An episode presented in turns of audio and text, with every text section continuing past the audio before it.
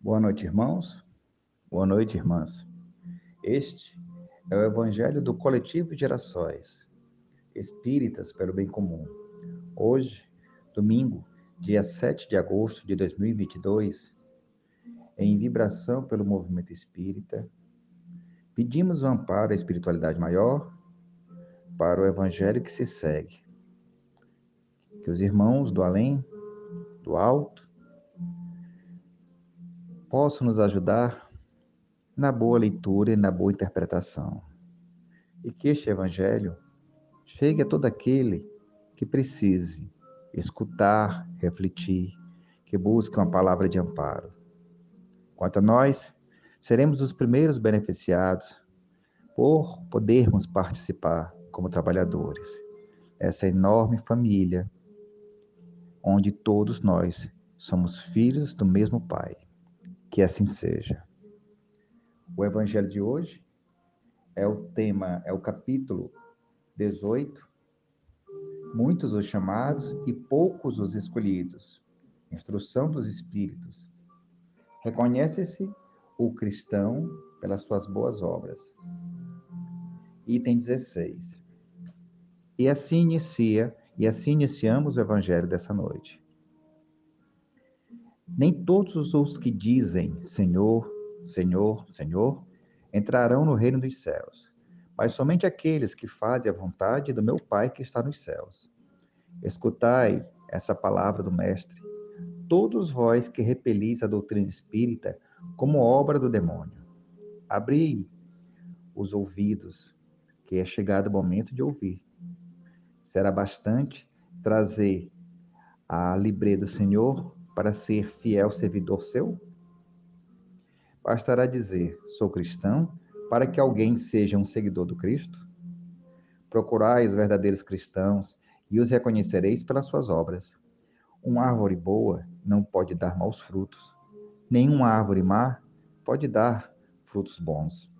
Toda árvore que não dá bons frutos é cortada e lançada ao fogo. São do Mestre essas palavras. Discípulos do Cristo, compreendei-as bem. Que frutos deve dar a árvore do cristianismo?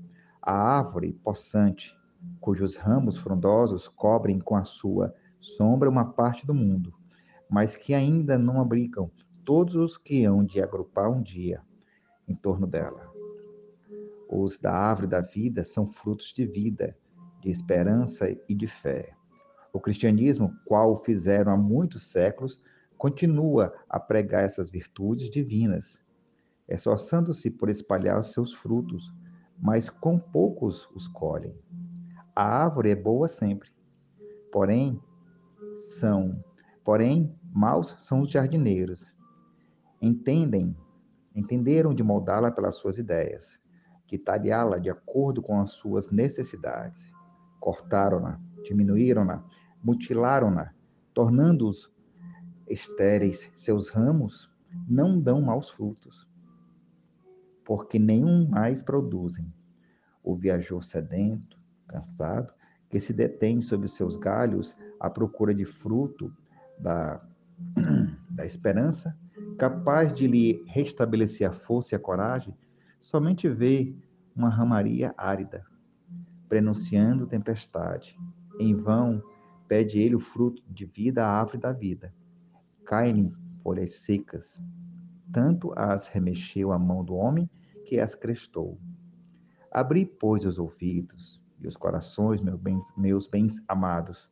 Cultivai essa árvore da vida, cujos frutos, cujos frutos dão a vida eterna.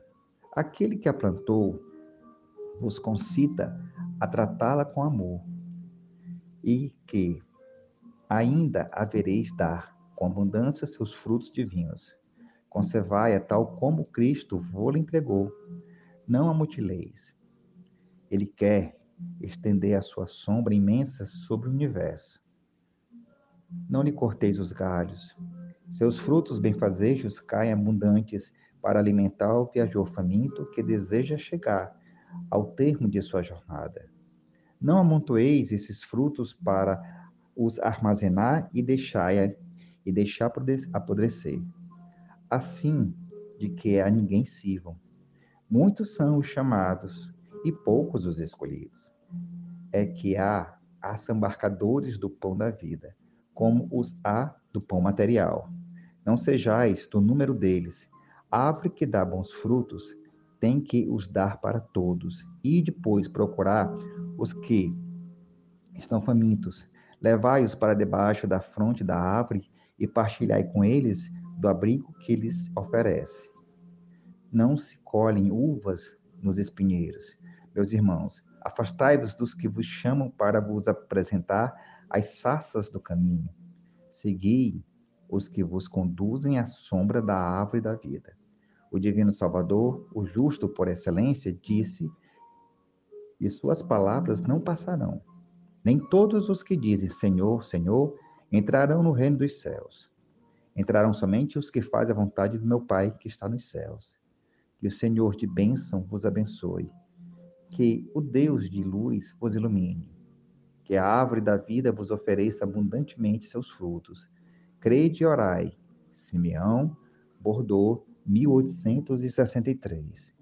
E assim, meus irmãos, podemos entender que chamados e escolhidos estejam convictos de que ainda nos achamos a longa distância do convívio com os eleitos da glória celeste. Entretanto, pelo chamamento da fé viva que hoje nos traz os conhecimentos superiores, guardemos a certeza de que já somos escolhidos para a regeneração de nós mesmos, para o cultivo é, sistemático, diário, intenso do bem, para o esquecimento de nossas faltas, do próximo, de todas as faltas que o próximo pode causar a nós, de modo a recapitular com rigor as nossas próprias imperfeições, redimindo-as, perdoando aos outros e a nós mesmos para o perdão incondicional em todas as circunstâncias da vida, para a atividade incansável da confraternização verdadeira, para os auxiliar os que erram, para ensinar os mais ignorantes que nós mesmos, para suportar o sacrifício, a intolerância, no amparo aos que sofrem sem a graça da fé renovadora, que já nos, nos torna forte o espírito, para servir além das nossas próprias obrigações, sem direito à recompensa, sem esperar pagamento algum, pelo dever que nos compete e que nos foi dada a oportunidade, para compreender os nossos irmãos na jornada evolutiva, sem exigir que nos entendam. Cada um tem seu próprio tempo de amadurecimento. E para apagar as fogueiras da maledicência, do ódio, da discórdia e da incompreensão e de todos os vícios morais, ao preço da nossa renúncia. Assim, para entender a caridade sem ruído, como quem sabe que ajudar o outro é enriquecer a sua própria existência. E tantos são os outros que precisam de nós. Para persistir nas boas obras, sem reclamações, sem preguiça, em todos os ângulos do nosso caminho há possibilidades de trabalho. Para negar a nossa antiga vaidade e tomar sobre os nossos ombros cada dia a cruz abençoada e redentora dos nossos deveres, marchando com humildade e alegria ao encontro da vida sublime. A indicação honrosa nos felicitará. Nossa presença aos estudos do Evangelho, expressa que o apelo que flui do céu no rumo de nossas consciências, chamados para a luz e escolhidos para o trabalho. Eis a nossa posição real nas bênçãos de hoje. E se quisermos aceitar a escolha com que fomos distinguidos, que nós estejamos certos igualmente de que em breve, o amanhã, comungaremos felizes com o nosso Mestre e Senhor.